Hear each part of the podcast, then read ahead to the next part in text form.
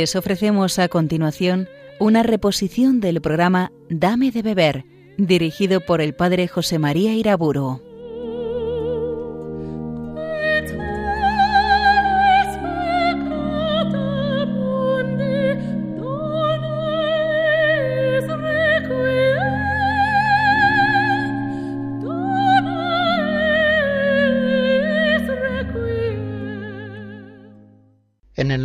Padre, del Hijo y del Espíritu Santo. Pidamos al Señor que su gracia continuamente nos acompañe, de manera que nuestros corazones se inclinen siempre al bien y con su gracia podamos cumplirlo.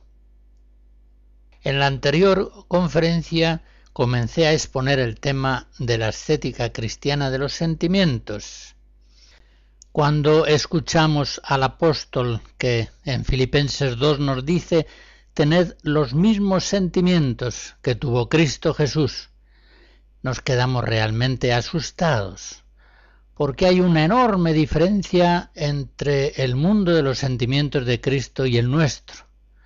Cuántas cosas a Él le alegran y a nosotros nos dejan indiferentes, cuántas cosas duelen enormemente a sus sentimientos y a nosotros nos dejan fríos. Efectivamente es necesaria, con la gracia de Dios, una configuración de nuestro corazón al corazón de Cristo. Se trata de una ascesis evidentemente progresiva. La liberación del sentido ha de llegar a ser una liberación total de todo apego desordenado del sentimiento, pero esto ha de conseguirse progresivamente. No podría ser de otro modo, pues así sucede con todo el crecimiento espiritual en todos sus aspectos. Intencionalmente, el cristiano desde el principio ha de pretender el despojamiento total de cualquier apego desordenado en sus sentimientos y afectos. Pero, en primer lugar, debe concentrar su lucha espiritual y su oración de súplica en combatir aquellos sentimientos malos que más perjudican su vida espiritual. No sería prudente en la lucha espiritual del cristiano que abra simultáneamente diez frentes de batalla. La progresiva integración del sentimiento en la fe y la caridad pasa por varias fases. Pasa de la guerra a la paz y de la paz a la alegría espiritual. A los comienzos de la vida espiritual todavía los sentimientos son salvajemente carnales y dan mucha guerra a la fe y la caridad. Pero a medida que con la oración y el ejercicio de las virtudes, de los sacramentos, va obrando el Espíritu Santo, los sentimientos se van apaciguando, se van acomodando a la guía de la fe y de la caridad. Y finalmente, en el camino espiritual, lo normal es que los sentimientos lleguen a asimilarse plenamente a la fe operante por la caridad, de tal modo que la vida espiritual de la persona no se ve ya frenada, trabada, dificultada por las inclinaciones contrarias del sentimiento, sino que ya el sentimiento se ha integrado en la fe y en la caridad y ayuda a su ejercicio. Voy a describir esto que he afirmado con un ejemplo. Piensen en una novicia que está en un monasterio de vida clausurada, contemplativa, y que al comienzo sufre mucho con la soledad y el silencio propios de una vida de clausura. Pasa muchas horas en la celda, sola. Es cierto que a veces esa soledad y ese silencio le agradan, pero muchas veces les resultan muy dolorosos. Pues bien, si esta novicia no aguanta la cruz de esa soledad silenciosa propia de su vocación, si no toma su cruz cada día y le sigue al Señor, contrariando duramente a unos sentimientos todavía apenas evangelizados. Terminará abandonando al monasterio y será infiel a su vocación. Pero si persevera fielmente en ella, ese contraste entre lo que piensa y quiere y lo que siente irá pasando por fases sucesivas en las que cada vez podrá vivir la soledad silenciosa con más paz, incluso con más gozo. Podríamos decir que se dan tres fases. La primera es una fase de guerra. El sentimiento de la novicia se muestra con frecuencia contrario a su vocación, contrario a lo que piensa y quiere en fe y caridad. Le duele la soledad, el silencio, le atormenta y a veces se le presenta como insufrible. El diablo bien se encarga de sugerirle pensamientos siniestros. La novicia se dice a sí misma si apenas logro aguantar esta soledad y este silencio un día, ¿cómo podré aguantar así cincuenta años o los que Dios me dé? Está librando en su interior una verdadera guerra entre lo que la fe y la caridad le exigen según su vocación y lo que le exige el sentimiento, que es compañía, acción, movimiento, cambios, vicisitudes que la saquen de esa monotonía que a veces le parece sepulcral. Está pues la novicia en esta primera fase en una situación de guerra entre lo que quiere y entre lo que siente. En esa tentación, en esa situación de prueba, habrá de activar intensamente asistida por la acción del Espíritu Santo. La oración de súplica habrá de realizar actos intensos de las virtudes de la paciencia, la esperanza, la abnegación de sí misma, y así irá creciendo espiritualmente. Cierto que en esta primera fase de guerra no pocas veces tendrá sus fallas, sus caídas, no pocas veces se dejará llevar por el sentimiento y supongamos vaya a hacer una visita a la maestra de novicias o a una hermana sin necesidad, incluso a veces en contra de lo que la regla prescribe. Está en guerra y cuando se está en guerra unas veces se vence y otras veces se experimentan derrotas.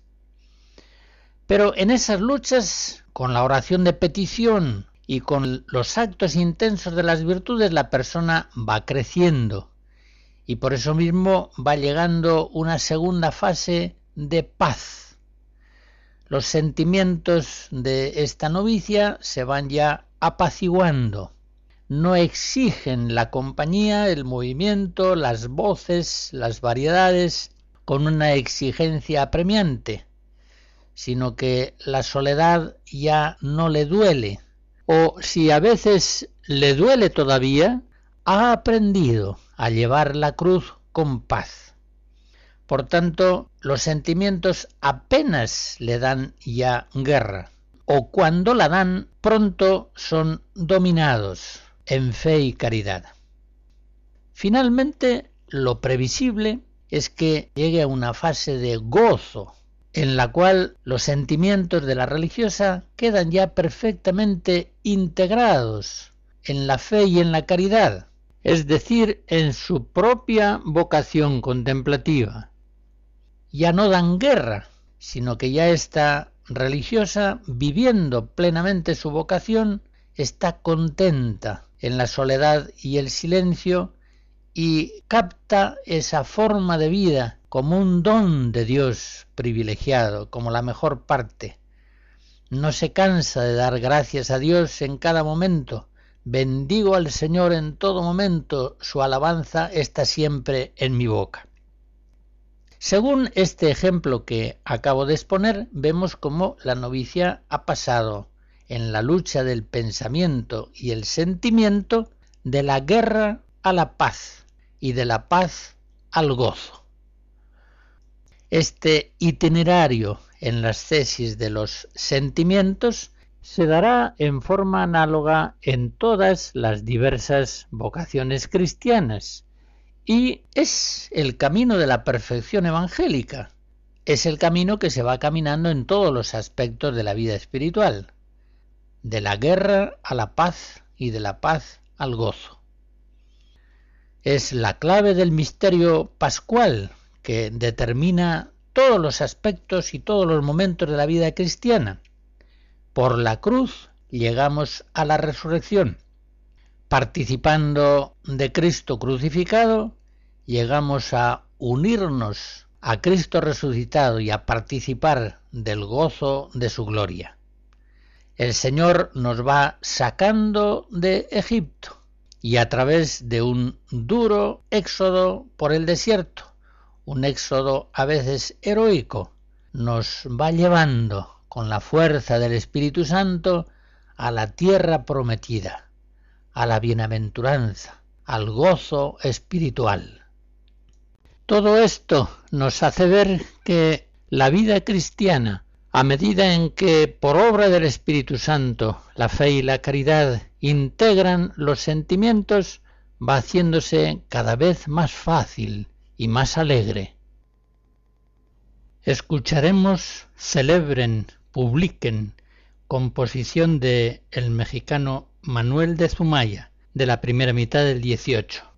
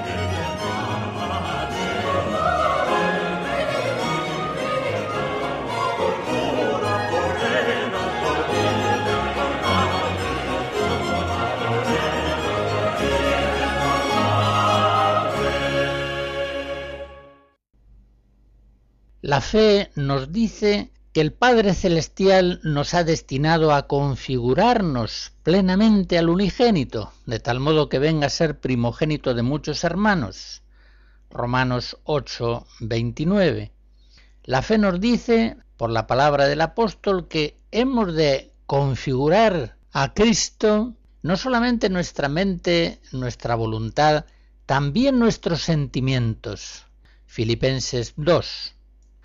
Pues bien, en diez puntos voy a tratar de sintetizar lo que podríamos llamar ascética de los sentimientos. En primer lugar, hemos de configurar los propios sentimientos a los sentimientos de Cristo, a los sentimientos de su corazón. Con la gracia divina, por la oración y el empeño personal, hemos de ir modificando progresivamente nuestros modos de sentir, de tal modo que cada vez se integren más en la misma dirección en que la fe y la caridad orientan nuestra vida. Es así como toda nuestra vida afectiva va ennobleciéndose, va ordenándose y haciéndose armónica, va participando cada vez más de la verdad, de la bondad y de la estabilidad propia de una vida de fe operante por la caridad. Esta conversión del sentimiento es necesaria Si miramos a Cristo en los Evangelios nos damos cuenta de que sus sentimientos son muy distintos de los sentimientos del hombre carnal. Los Evangelios, por ejemplo, nos muestran que Cristo se alegra en la elección de los pobres, de los pequeños. Viendo que esto era así, nos cuenta Lucas 10, en aquella hora se sintió inundado del gozo en el Espíritu Santo. Y en cambio nosotros tantas veces nos avergonzamos de ver en la iglesia tanta gente modesta y preferiríamos que fuera integrada por los hombres más prestigiosos y valiosos a los ojos del mundo. Otro ejemplo. Los evangelios nos muestran cómo Cristo llora al ver el pecado de Jerusalén, que rechaza al enviado de Dios. Lucas 19. En cambio nosotros, ¿cuántas veces los fracasos en la acción apostólica los tomamos con una frialdad e indiferencia que nada tienen que ver con los sentimientos del corazón de Cristo, que llora y suda sangre al ver la perdición de los hombres. Pues bien, hemos de ir acomodando nuestros sentimientos a los sentimientos de Cristo y para eso hemos de contemplar el corazón de Cristo, cómo Cristo siente, hemos de contemplarlo en los Evangelios. Hemos de considerar siempre cuáles son los sentimientos de Jesús hacia los pobres, hacia los pecadores, hacia su cruz futura, hacia sus discípulos, hacia la providencia concreta del Padre que se va revelando día a día, de tal modo que cada vez nuestros sentimientos sean más conformes a los sentimientos del corazón de Cristo.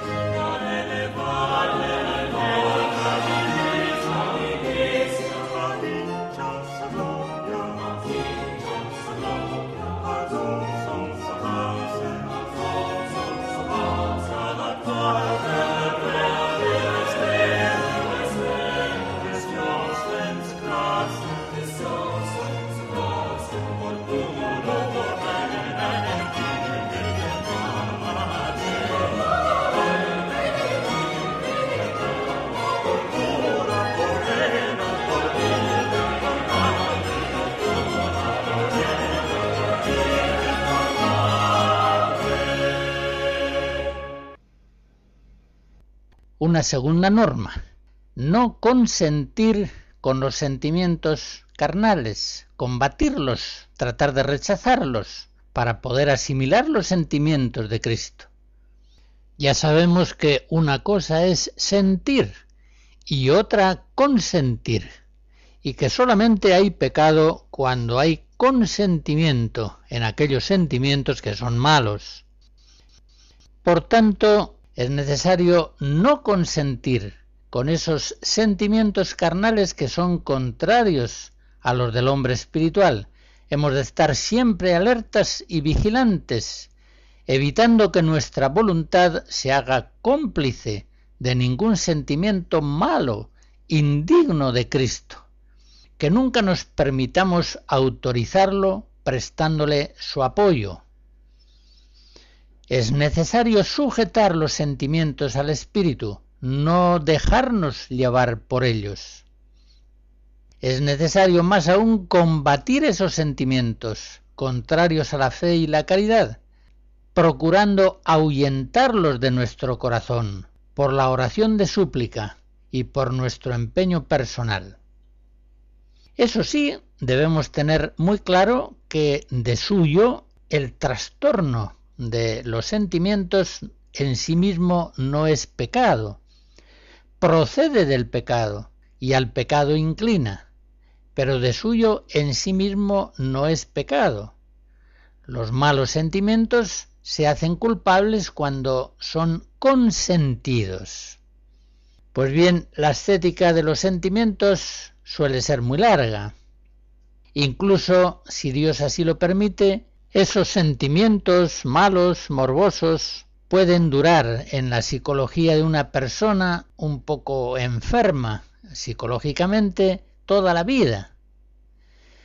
Pues bien, mientras duren esos contrastes entre los sentimientos del hombre espiritual y del hombre carnal, téngase muy en cuenta que el desorden del sentimiento procede del pecado e inclina al pecado, pero que en sí mismo no es pecado, a no ser que se consienta esa mala inclinación.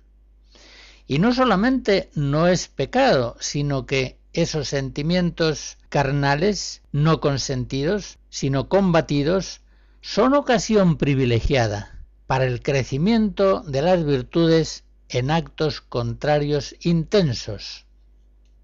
En el ejemplo que antes ponía de la novicia que luchaba contra los sentimientos de horror a la soledad y al silencio, hemos visto ocasiones privilegiadas para la humildad, para humillarse, para tomar la cruz de cada día en actos de gran abnegación, para tener paciencia, para no dejarse abatir, para estimular la esperanza, la confianza en Dios.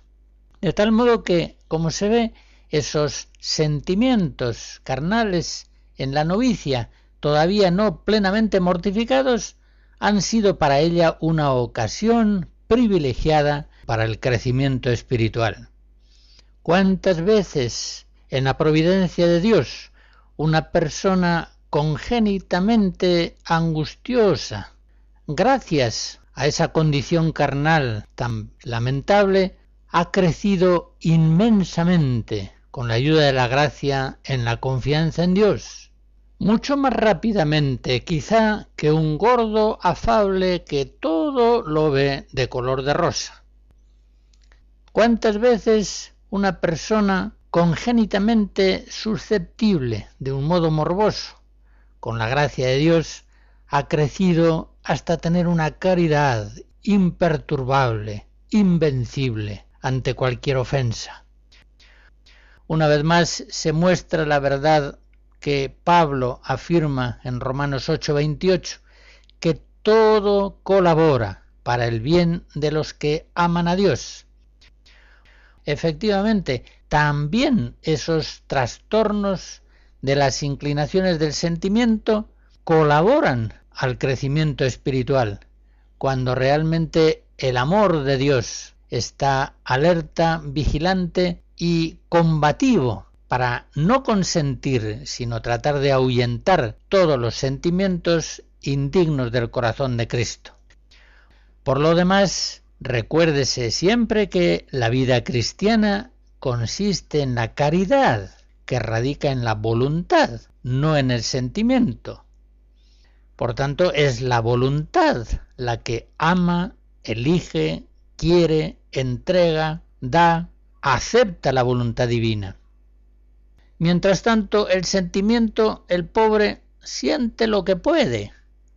A veces vibra gozoso en armonía con la caridad, otras veces está inerte y otras veces sufre, contrariado y opuesto a la inclinación de la caridad.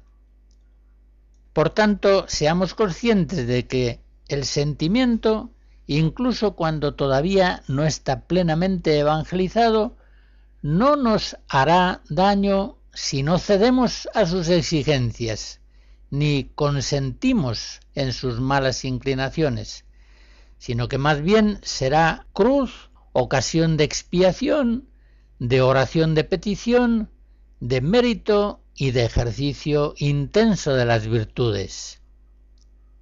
En esta evangelización de los sentimientos carnales que pretendemos, como siempre será la oración de petición lo más importante, lo más eficaz, aquello que ha de ir siempre en vanguardia de todos los ejercicios y empeños de nuestra vida espiritual.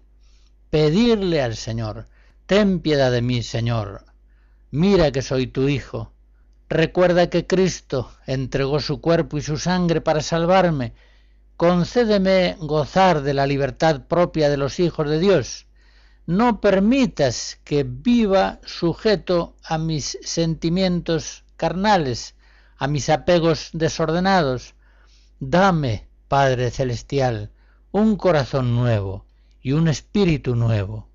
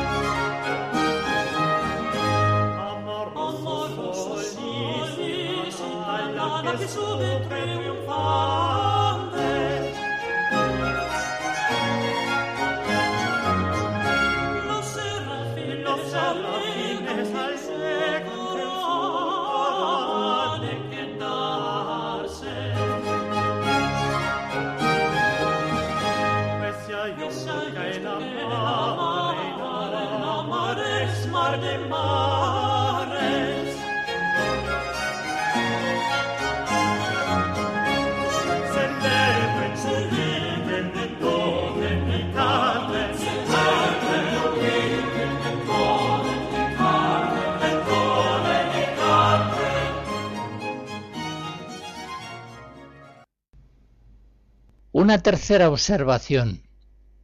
La fe operante por la caridad será lo que nos libre los sentimientos de sus desórdenes pecaminosos. En primer lugar, la fuerza de la fe. Es la luz de la fe la que nos ilumina la vanidad miserable de los sentimientos desordenados que constituyen ídolos a los cuales obliga a la persona a dar culto. Esos sentimientos pueden construir falsos ídolos, perfeccionismos vanos, manías personales, afán de prestigio, deseos de pasar inadvertido, deseos de que todos me tengan en cuenta y se fijen en mí, etc. La luz de la fe ha de sacarnos de los engaños de estos sentimientos que a veces son muy persistentes y engañosos. Supónganse, por ejemplo, una mujer que se lleva terribles disgustos, completamente desproporcionados, cuando en su casa se produce algún desorden, desorden en los horarios, en el lugar de las cosas, en lo que sea. Y de ahí se enfurece el sentimiento carnal de esta mujer y llega a palabras duras, a enojos, a pérdida de la paz. Es la fe la que ha de mostrarle a esta persona que todo ese mundo de sentimientos es falso, es vano, es alucinatorio y que produce en ella estúpidas agitaciones desordenadas de los sentimientos. El orden en la casa, por supuesto, es un valor, pero no debemos hacer de él un ídolo al cual sacrificar la paz de la familia, el buen ánimo, la paciencia. Es la fe la que ha de ayudarnos a liberarnos de nuestros malos sentimientos. Pero también la fuerza de la caridad ordena los sentimientos y los va configurando al corazón de Cristo.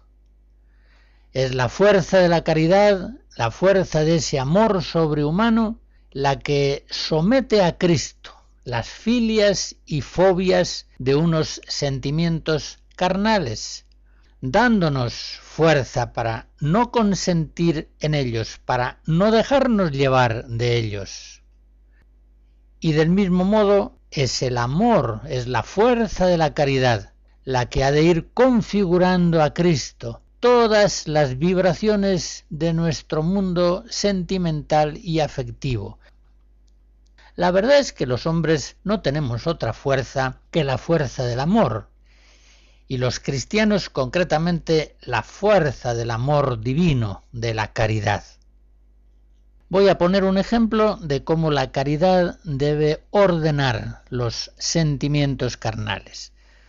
Supónganse una joven que conduce su coche habitualmente con una velocidad excesiva y lo hace sencillamente porque se deja llevar de su sentimiento desordenado que con ello goza.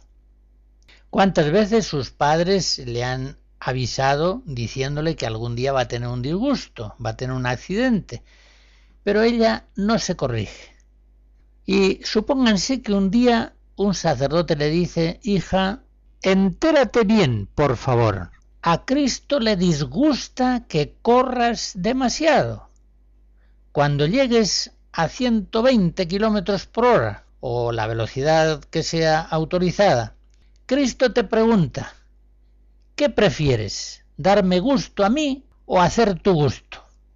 A mí me disgusta mucho que corras demasiado, desobedeciendo las leyes de tráfico, desobedeciendo a tus padres, es decir, desobedeciéndome a mí.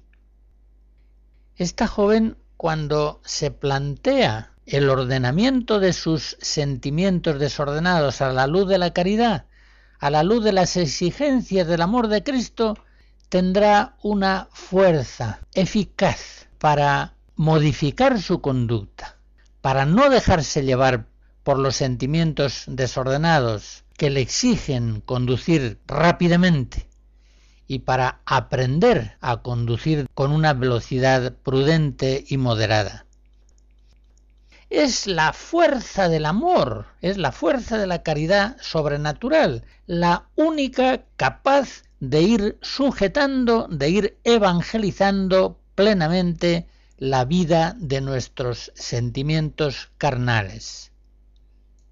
Una cuarta norma. Nunca las inclinaciones del sentimiento se constituyan en nosotros como principio de pensamiento y de acción. Quiero decir con esto, nunca, nunca un cristiano piense de un modo determinado porque así se lo exige el sentimiento, porque esas ideas se acomodan mejor a su temperamento y le resultan más gratas. Con un ejemplo, supónganse que un sacerdote sabe que la ley eclesiástica y la voluntad concreta de su obispo le mandan llevar un traje clerical, pero a su sentimiento esto le revienta, le contraría enormemente. ¿Qué hará? ¿Seguir lo que le dice la fe operante por la caridad, obedeciendo a la Iglesia y a su obispo, o dejarse llevar por la inclinación de su sentimiento? Se atreverá a hacer un discernimiento en este asunto partiendo fundamentalmente simplemente de lo que él siente, de lo que a él le apetece, de su gana. Nuestro pensamiento tiene que buscar la verdad, y si la verdad contraría a nuestro sentimiento, es la verdad la que debe prevalecer, no el sentimiento. Todo problema concreto de la vida de un cristiano, todo discernimiento, toda decisión, si llevo hábito o visto de seglar, si compramos una casita en el campo o no, si vamos a tener más hijos o nos limitamos a la parejita, si seguimos tratando con esta persona o va a ser mejor dejarla a un lado. Todas las cuestiones concretas de la vida de un cristiano han de ser resueltas a través de la fe operante por la caridad. Nunca debe dejarse llevar por los sentimientos.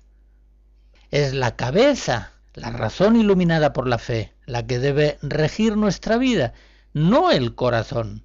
y menos aún el hígado. Discernir cualquier cuestión de nuestra vida a partir de los estados de los sentimientos, que por lo demás son tan cambiantes, es una imprudencia enorme. Siempre la providencia divina nos da otros signos objetivos que a la luz de la fe y de la caridad habremos de tener en cuenta a la hora de hacer un discernimiento y tomar una decisión, buscando siempre no nuestro agrado sensible, sino la fidelidad a la voluntad de Dios providente.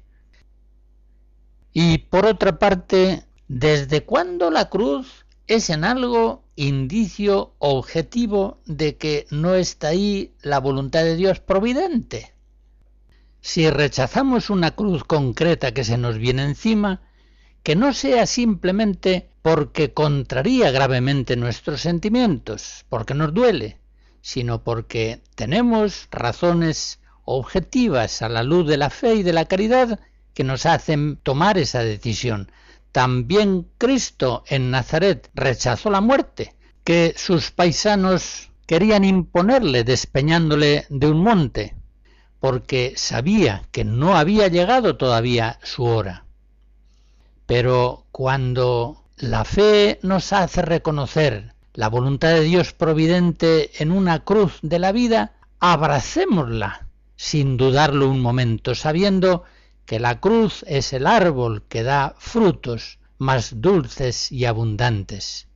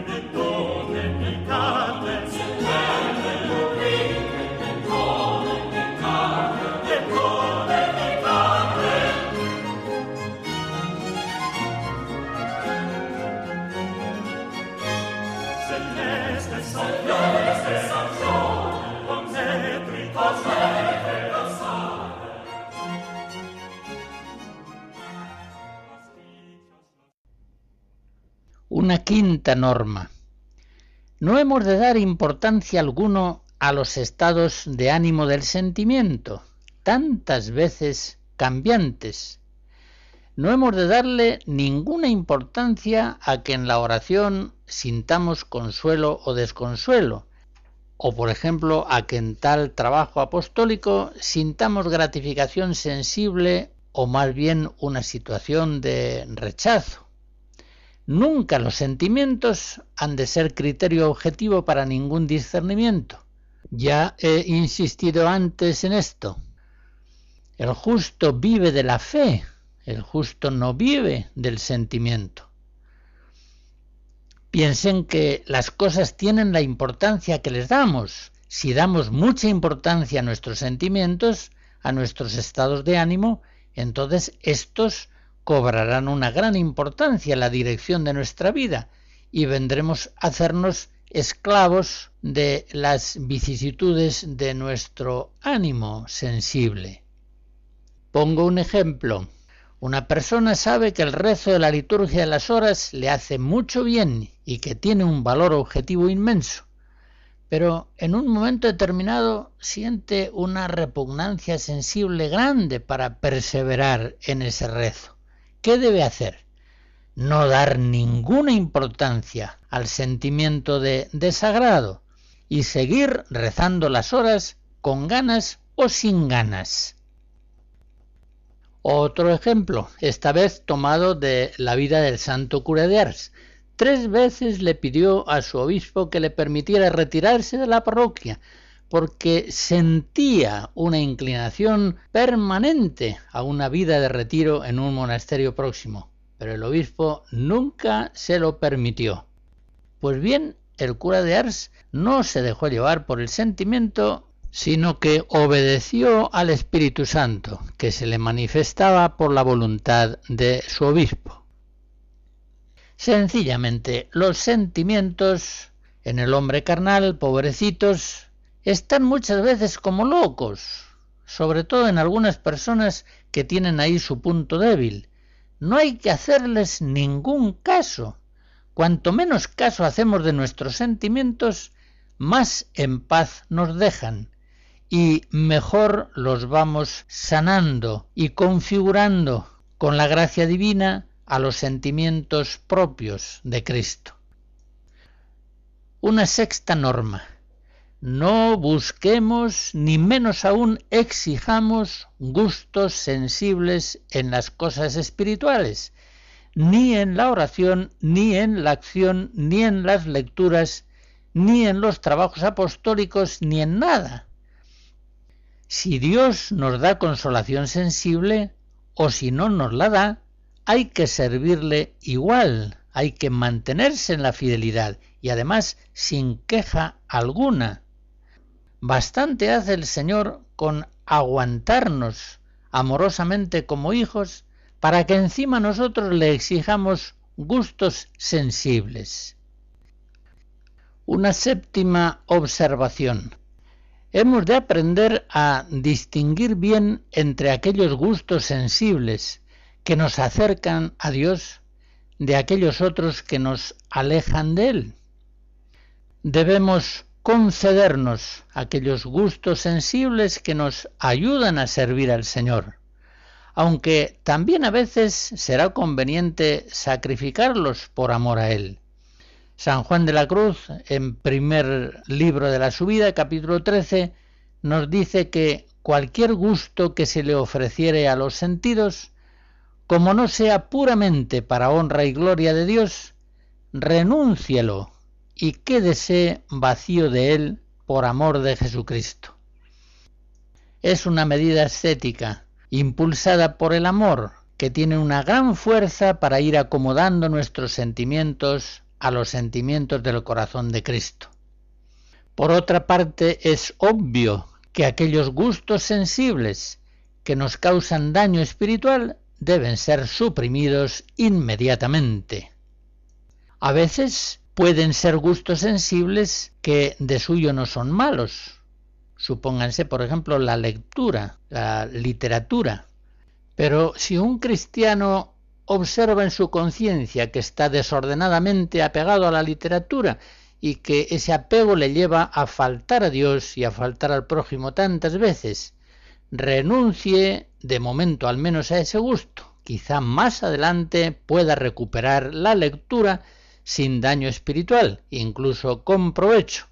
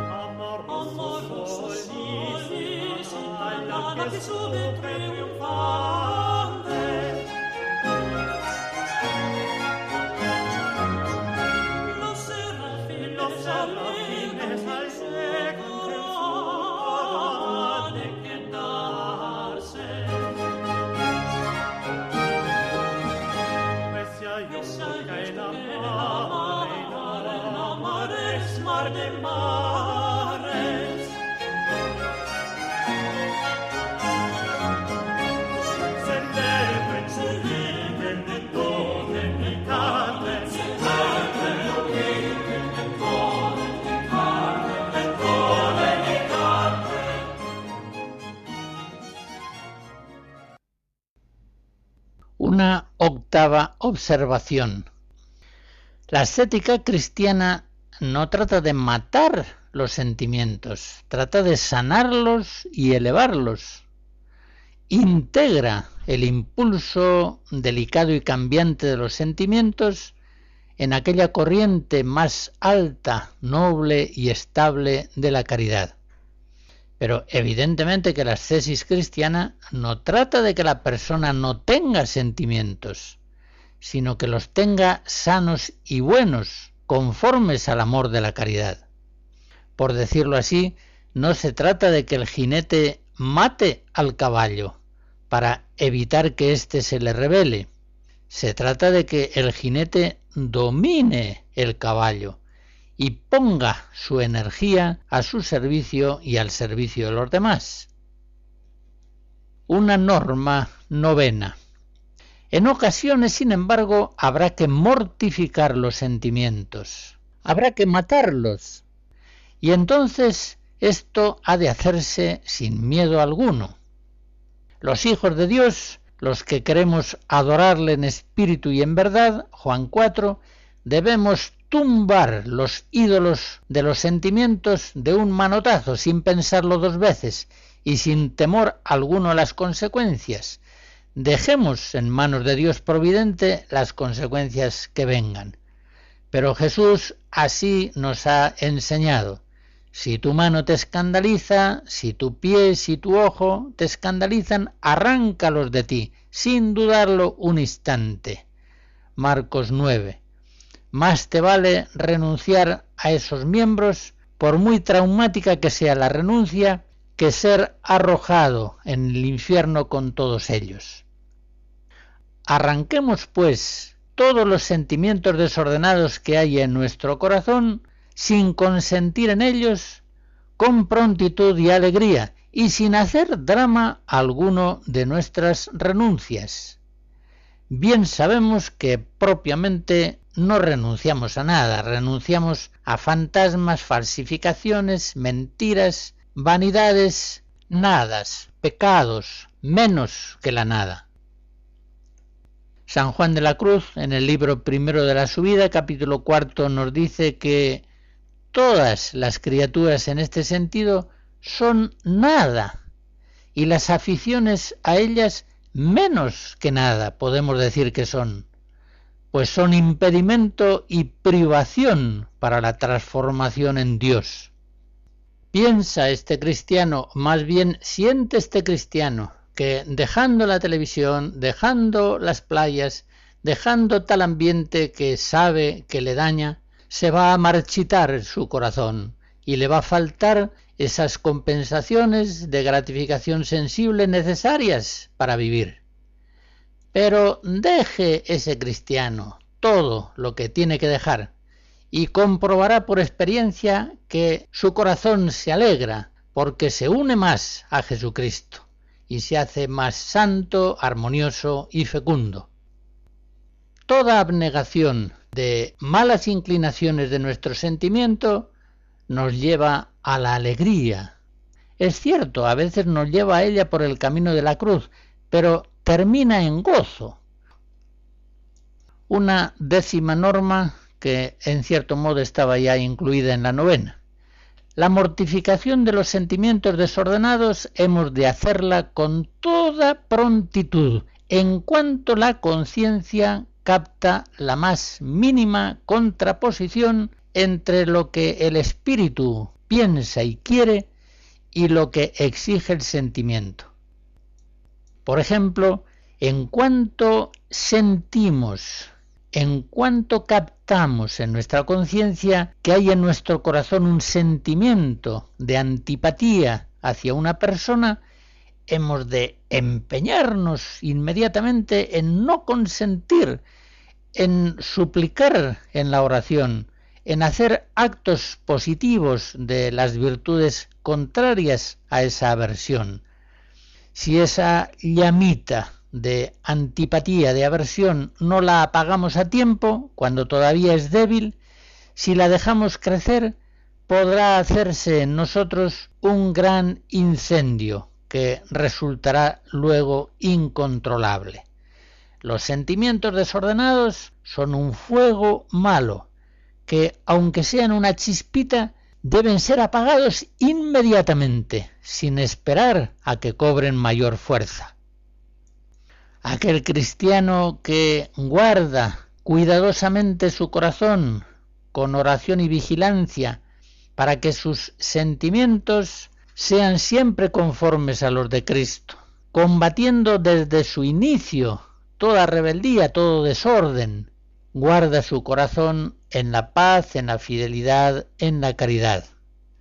Una vez más se comprueba la verdad de lo que nos enseña Jesucristo. Lucas 16. El que es fiel en lo poco, es fiel en lo mucho.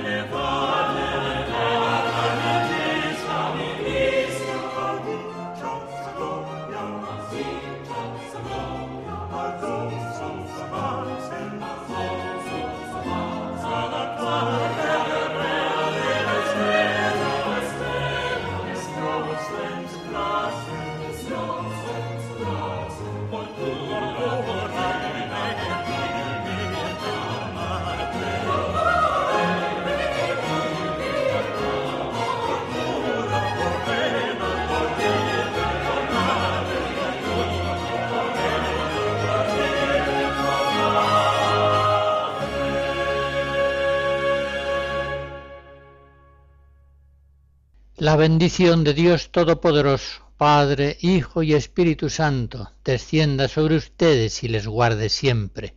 Amén.